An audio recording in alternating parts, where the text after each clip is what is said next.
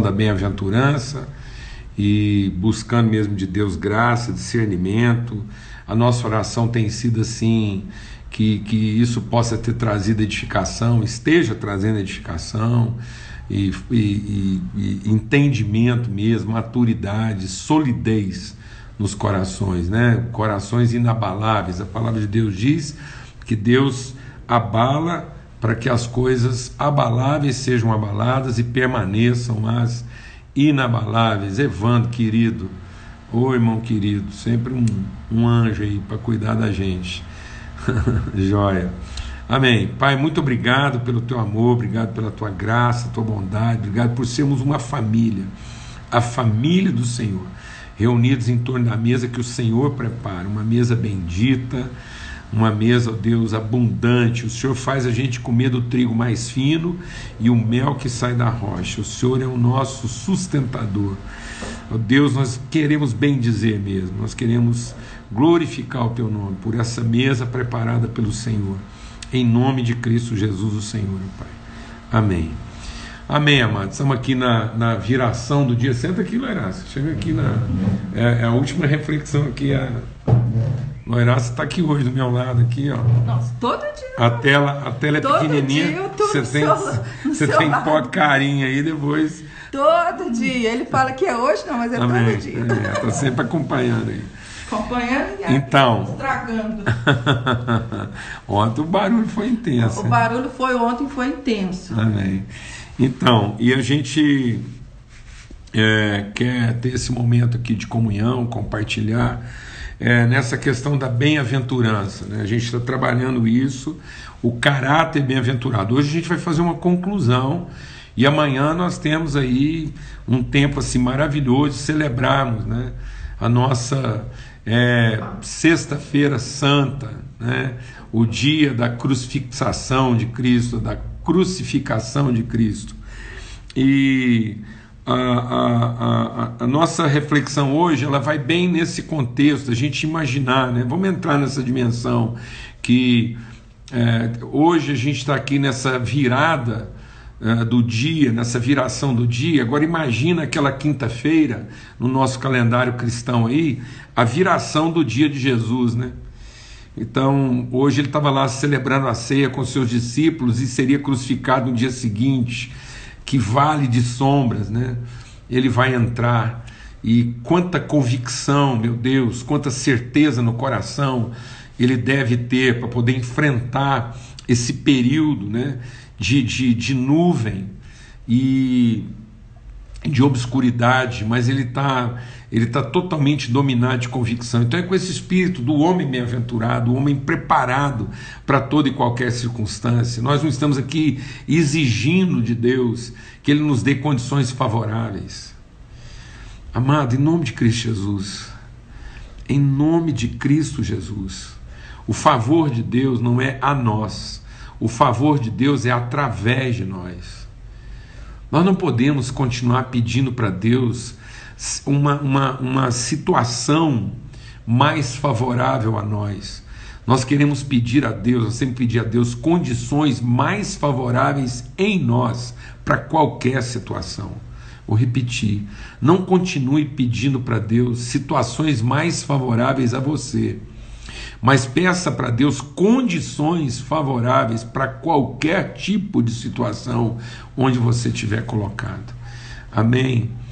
Então, nós somos o rio de Deus, nós somos o movimento de Deus, nós, nós somos impelidos pelo Espírito de Deus para ser rio no deserto, no lugar ermo, um rio no lugar ermo, onde, como disse lá Agostinho, onde, onde são Francisco, né?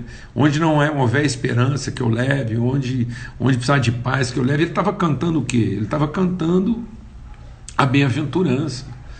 Então é esse aqui é o homem bem-aventurado. Ele, ele é aquele que tem. Quando a palavra de Deus fala do homem bem-aventurado, né? Quando a palavra de Deus fala do homem bem-aventurado lá no Salmo, ele diz o que? É, esse homem bem-aventurado, ele, ele é como uma árvore plantada o que, que é essa árvore plantada? É, é, a, é a possibilidade, é o elemento que consegue fazer a tradução do invisível em visível. A árvore é aquela que, pela semente que foi plantada, ela vai, ela vai fazer com que todos os insumos, todos os elementos que já estavam disponibilizados ali.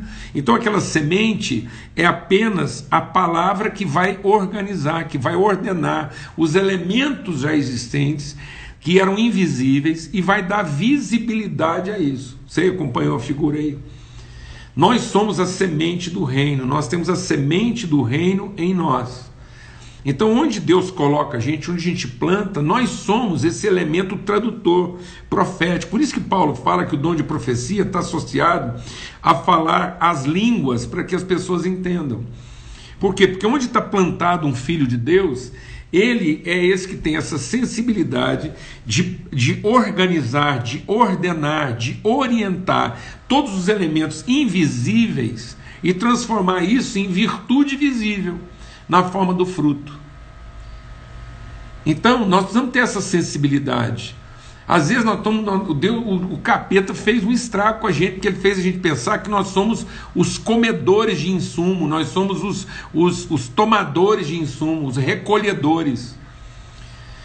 Não, amado, nós somos os tradutores. A nossa revelação profética, nosso dom profético é porque onde a gente estiver, a gente é capaz de, num momento como esse, Está todo mundo apavorado, pensando o que, que vai ser. Sabe o que, que vai ser? Nós temos a sensibilidade de perceber o que estava oculto, o que não estava entendido, o que não estava percebido, o que estava lá, invisível na terra. Os elementos, os nutrientes estão lá. E agora, essa palavra plantada, esse homem, essa mulher de Deus, bem-aventurado, ele vai trazer à luz aquilo que ainda não podia ser visto. A fé é a certeza das coisas que se não veem e a firme convicção daquelas que se esperam. Só que as pessoas estão usando essa fé da certeza das coisas que se esperam na expectativa do que elas vão receber e não na perspectiva do que elas vão revelar. Vou falar de novo. A fé não é para sustentar a expectativa do que você vai receber. É para alimentar a convicção e a perspectiva do que através de você será revelado o não visto, o não imaginado, mas o esperado, aquilo que é o anseio, aquilo que a comunidade toda suspira. O homem de Deus plantado naquele lugar, ele traz a revelação do provisionamento de Deus que já estava disponibilizado naquele lugar. Amém, amado? Glória a Deus. Glória a Deus. Então, esse é o caráter bem-aventurado. Por isso que ele tem que estar esvaziado das suas expectativas próprias. Ele tem que estar, tá, essa pessoa tem que estar tá totalmente esvaziada, como diz lá em Mateus no capítulo 5, da, da, da, das suas formulações de um certo presumido. Então nós não estamos aqui para presumir um certo a respeito de nós. Nós estamos aqui para conhecer o eterno a respeito de nós. Amém? Então a bem-aventurança começa com o conhecimento do eterno a nosso respeito e com o esvaziamento, né? reconhecendo a nossa miséria. Glória a Deus, amados. Então isso vai eliminar o que? A ansiedade. Então, diante de qualquer situação, em nosso coração não há ansiedade, porque nós temos a firme convicção de que o provisionamento já está ali. Deus não permitiu nada para o qual ele já não proveu o recurso e a condição. Amém. Então, passamos a ansiedade. Por quê? Porque é um, um pleno conhecimento da fidelidade da promessa de Deus e a dependência é da sua fidelidade e da sua misericórdia. Aí isso vai produzir em nós o que? Um compromisso, uma, uma angústia, um, um, uma vibração, uma agonia. Não é uma ansiedade, é uma agonia de quem quer ver a eternidade ser revelada. Meu Deus, essa, essa intensidade o choro da intensidade. Em nome de Cristo Jesus, eu quero profetizar, filhos e filhas, as pessoas que estão nos acompanhando aqui. Meu irmão, entra na dimensão da intensidade. Então, eh, perde um pouco dessa coisa de, de, de da, do grande ou do pequeno, para que você seja intenso e verdadeiro. Não adianta pessoas que, que têm volume, mas são xoxas, não são inteiras. Deus quer a nossa integridade, a nossa, a nossa intensidade. Amém? E isso, isso porque vai produzir consolo, porque você vai ver o fruto. O que, que Jesus foi consolado? Porque ele viu o fruto. E aí, vamos para frente rapidinho, porque hoje a gente está terminando. E ele diz lá então: bem-aventurados então os mansos. Então, isso vai ser um processo de frutificação, de revelação, e não de embate. Não é um, não é um enfrentamento é, é, polêmico, não é um, um enfrentamento é, é dialético apologético, não. É uma influência, não é um controle. Então a gente desencana. Meu irmão, desencana desse trem de querer controlar, de querer dominar, de querer estabelecer regras e, e coisas para estabelecer limites de domínio, regras de inclusão, de pertencimento. Não, amados. A, a, a, o corpo se forma na consciência, uma consciência de corpo. Por isso que Paulo diz que ele está fazendo qualquer coisa, a coisa mais mínima da vida dele, e ele não tem consciência de corpo, ele está comendo maldição para a vida dele. Então, é a mansidão, a mansidão de quem influencia. É o pão que você oferece. Jesus diz: aquele que não comer de mim não tem parte comigo.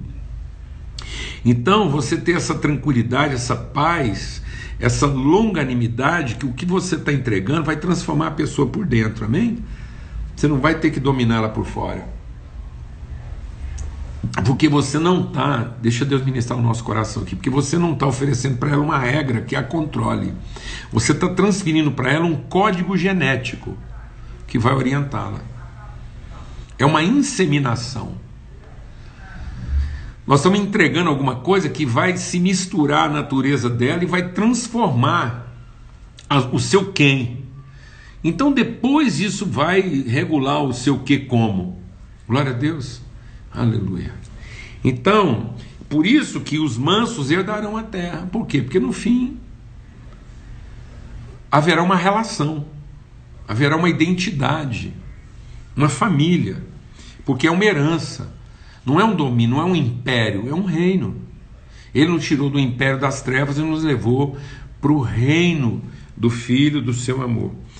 E aí, essa bem-aventurança caminha para o quê? Porque a nossa, o desejo do nosso coração, nossa motivação, o nosso empenho é de ver a justiça de Deus derramada.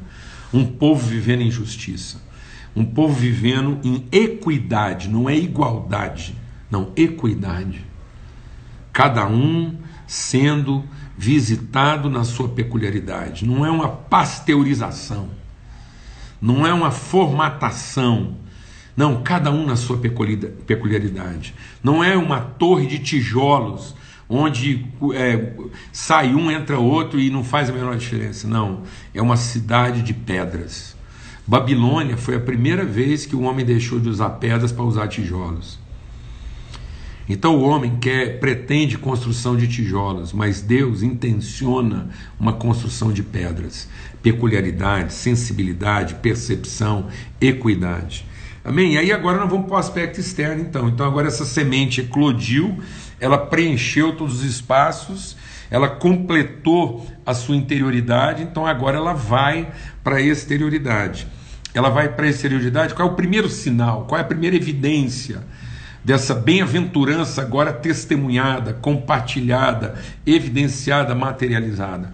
Nós somos sacerdócio real, povo de propriedade exclusiva de Deus, nação santa, que Pedro diz lá, para quê? A fim de materializarmos, comunicarmos, transmitirmos. Então agora aquela árvore, ela está saindo, ela, ela ordenou, ela organizou, ela orientou os aspectos invisíveis subjetivos, e agora, e isso agora é, um, é uma fundação, é uma fundamentação, é uma sustentação absoluta, então agora ela vai dar visibilidade a isso. Como? Misericórdia. Tratar todo mundo com misericórdia. A palavra de Deus diz que nós somos ministros da reconciliação, por isso nós não conhecemos ninguém segundo a carne, e por isso nós não atribuímos aos homens os seus pecados. Nós não vamos tratar ninguém a partir dos seus erros, dos seus equívocos, da sua ignorância, nem da sua desobediência. Nós vamos tra tratar as pessoas a partir da virtude que a gente comunica, de modo que eles se tornem indesculpáveis. Não somos nós que vamos fazer juízo. Eles farão juízo de si próprios na medida em que recusaram a virtude.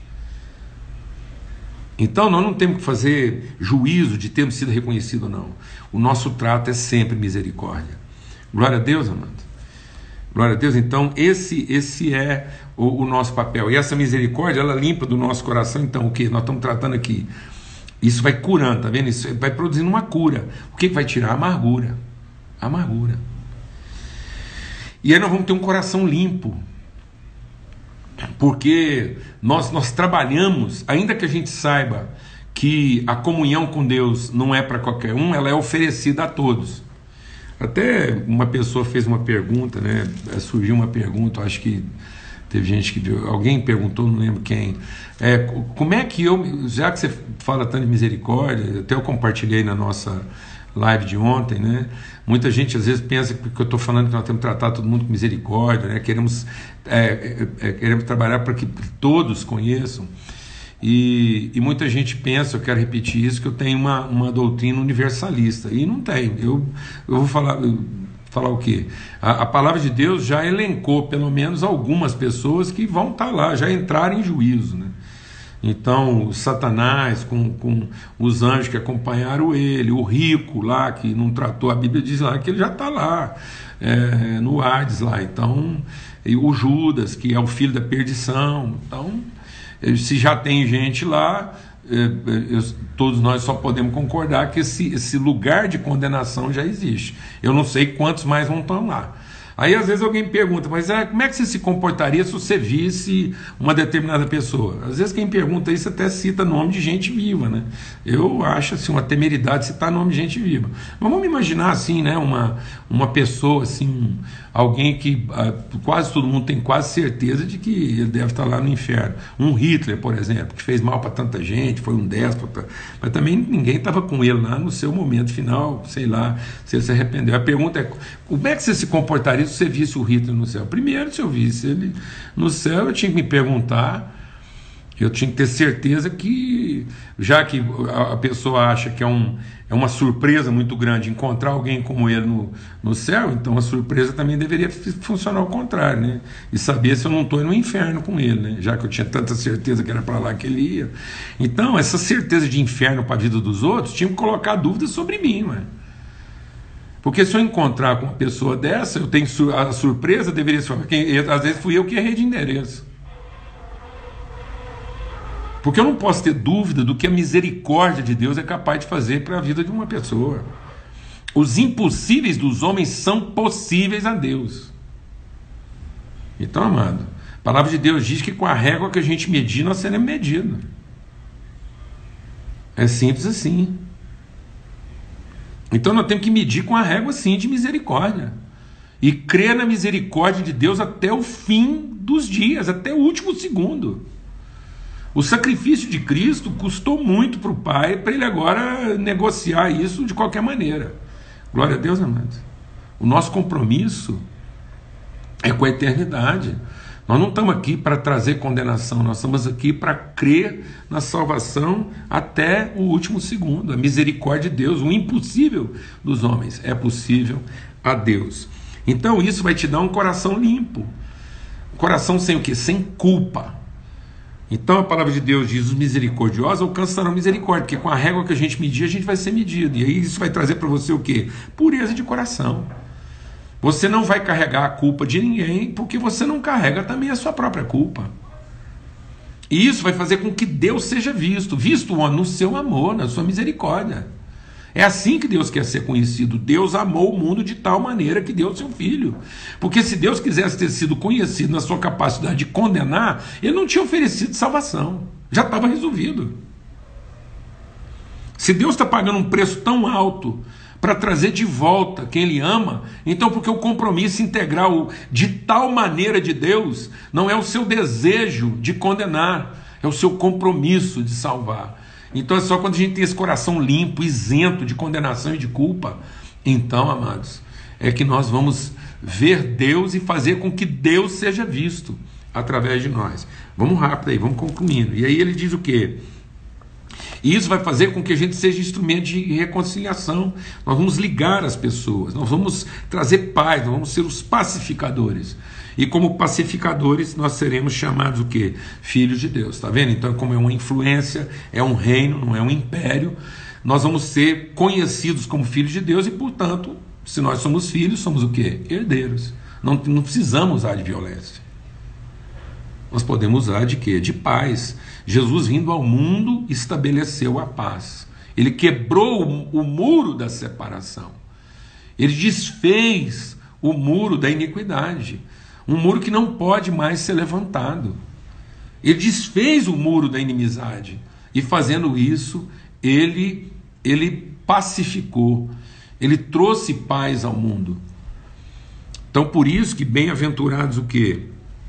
Os pacificadores, porque os filhos de Deus são pacificadores, são ministros da reconciliação. E aí, por fim, ele diz então: bem-aventurados os perseguidos por causa da justiça, porque deles é o reino dos céus. Bem-aventurados sois quando por minha causa vos injuriarem, vos perseguirem, mentindo, disserem todo mal contra vocês. Regozijai-vos, exultai, porque é grande o vosso galardão nos céus, pois assim perseguiram os profetas que viveram antes de vocês.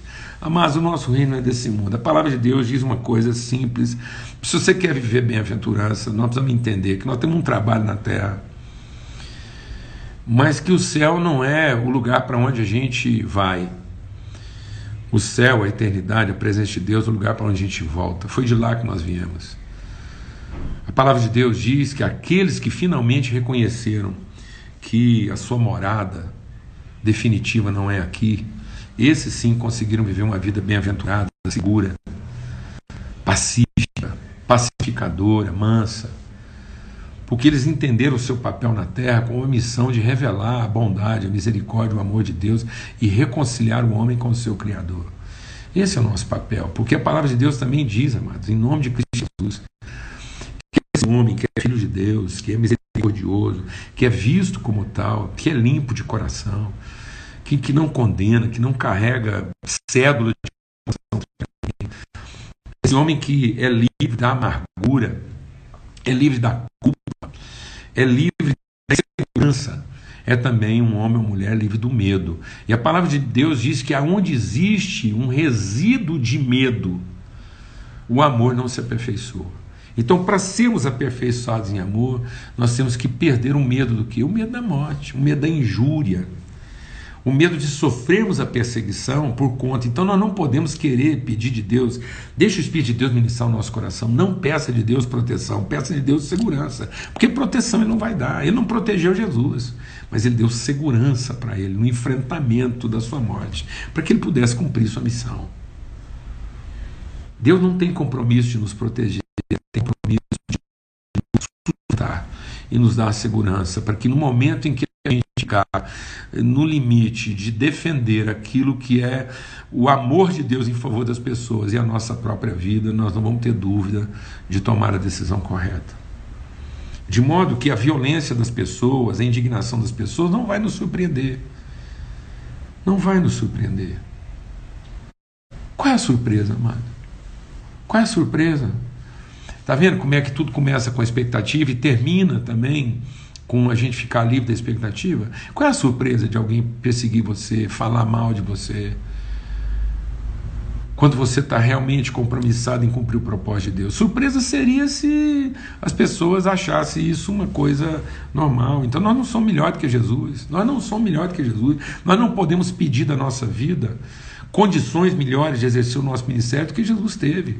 Por isso que ele diz: Eu venci o mundo. Sabe como é que ele venceu? Ele venceu o medo. O medo não é uma coisa para ser negada. Nós não podemos negar o medo, mas nós podemos vencer o medo. Não é um estado de negação, como se o perigo não existe, existisse, como se a agonia não existisse, como se a angústia não existisse. Mas lá no final da sua vida, como é que Jesus fez? Ele não permitiu que a sua angústia, que a sua dor se transformasse em ansiedade, porque ele venceu o medo. Em nome de Cristo Jesus. Por isso nós vamos nos alegrar. Tem alguém falando mal de você? Se alegre. Se alegre. Obrigue as pessoas, deixe o Espírito de Deus ministrar o seu coração. Obrigue as pessoas a ter que mentir para falar mal de você. Vou repetir obrigue as pessoas a ter que mentir para falar mal de você. porque você tratou todo mundo com misericórdia, você foi limpo de coração, você foi um pacificador e o seu compromisso de vida sempre foi com a justiça e não com o seu interesse pessoal. Amém? Porque o nosso lar não é aqui. Eu quero concluir dizendo: a palavra de Deus diz: se nós não cremos na ressurreição dos mortos, se nós não cremos na ressurreição, então nós somos muito infelizes. Então a nossa fé é vã. A nossa fé, ela tem que caminhar para a maturidade de um amor incondicional. Incondicional. A palavra de Deus diz, Pedro escrevendo, ele diz: a crescente virtude é a sua fé. E a virtude, conhecimento, longanimidade, domínio próprio, fraternidade e amor. A fé que não caminha para um amor incondicional para as pessoas, que vence em nós todo o medo de ser injustiçado, de ser prejudicado, ser lesado, ser roubado. Não é uma fé que amadureceu. Não é uma fé que evoluiu, não é uma fé acrescida de virtude. Vamos deixar o Espírito de Deus ministrar o nosso coração. Por isso a palavra de Deus diz que se a nossa esperança em Cristo se resume apenas a essa vida, nós somos os mais infelizes de todos os homens. Às vezes você está achando que um incrédulo é infeliz. Eu quero concluir essa reflexão da bem-aventurança. Às vezes você está achando que o incrédulo, o pecador que nós já rotulamos, esse cara que a gente acha que o lugar dele é o inferno, e ele nem morto está ainda, ninguém pode fazer juízo premeditado sobre. Às vezes você está achando que a maior infelicidade está lá por conta do incrédulo. Não, sabe quem que Paulo diz que é o ser humano mais infeliz da face da terra? Sabe quem é a pessoa mais miserável da face da terra? É aquele que usa sua fé apenas na dimensão dos seus interesses temporais. Se toda a sua fé se resume em resolver seus próprios problemas, garantir sua tranquilidade e proteger seus interesses, não tem ninguém mais miserável do que essa pessoa pisando na face da terra. Há mais esperança para um incrédulo do que para uma pessoa que, dizendo-se crente, vive como se não fosse. Em nome de Cristo Jesus. Em nome de Cristo Jesus, Senhor. Que a sua esperança esteja em cumprir o seu propósito, em se tornar o quem de Deus em tempos de tão grande tribulação, que as pessoas possam olhar para você e dizer: Eu vi Deus, eu vi meu Pai, porque vi meu irmão, eu vi um irmão que me apresentou meu Pai, e isso me trouxe esperança, porque me fez saber que eu tenho uma família, que eu não estou sozinho, ainda que isso te custe a vida, como custou para Jesus. Mas nós vimos o nosso irmão, nós vimos o amor incondicional de Deus a nosso favor. Nós vimos um irmão ir às últimas consequências e sofrer toda injustiça para mostrar para nós aonde vai o amor do Pai para com seus filhos. E isso nos libertou. Isso nos libertou e trouxe paz ao nosso coração. Por isso Jesus diz: Vocês ouviram o que foi dito. Amar como você ama a si próprio. Eu, porém, vou dizer para vocês: daqui para frente vocês amem como eu vos amei. Em nome de Cristo Jesus. Em nome de Cristo Jesus. Amém. Maravilhoso. Amanhã nós estamos juntos sexta-feira da paixão. Dia maravilhoso. Eu estou com muito desejo da gente ter um tempo amanhã de meditação, de reflexão, de oração. Mesmo assim, de família, uh, juntos aqui, na viração do dia, refletindo um pouco sobre a crucificação de Jesus e o que, que isso representa para a nossa vida de maneira prática. Então, até amanhã, se Deus quiser, às 18 horas, e também até domingo, domingo da ressurreição, né, na nossa mesa preparada às 8 horas da manhã, tá bom? Então, um forte abraço a todos, quer ter uma palavra de oração breve agora para a gente encerrar esse momento. Pai, muito obrigado pelo teu amor, obrigado pela tua bondade, obrigado porque o Senhor nos faz pessoas bem-aventuradas. Bem-aventuradas. O Senhor remove do nosso coração o medo, o medo, o medo, Senhor, porque sabemos que a nossa vida é eterna. Nós não vamos entrar à eternidade, nós estamos trazendo a revelação da eternidade que já nos alcançou. Nós compreendemos, nós vimos a eternidade do Senhor revelada em Cristo Jesus, a eternidade do teu amor, da tua palavra, do teu propósito estabelecido a nosso respeito. Por isso, agora para nós, noite e dia, a mesma coisa, alto e baixo, perto e longe, fácil e difícil. Nós conhecemos o teu amor, que o Senhor nos deu um nome, quando a gente nem forma tinha ainda, e que os desígnios eternos do Senhor serão revelados através de nós. A tua palavra diz, e nós queremos terminar esse tempo aqui declarando isso, que o Senhor levará a bom termo tudo aquilo que nos diz respeito, porque o Senhor não desampara a palavra que o Senhor empenhou com os seus filhos, no nome de Cristo Jesus. Amém e amém. Uma boa noite aí para todos, que o amor de Deus o Pai, a graça do Filho, a comunhão do Espírito Santo seja sobre todos, hoje e sempre, em todo lugar. Daqui a pouquinho, às 19 horas, eu vou estar com o pastor Daniel Coelho. Se Deus quiser, a gente vai conseguir fazer uma live juntos aí às 19 horas, tá bom? Um forte abraço para todos, fiquem em paz.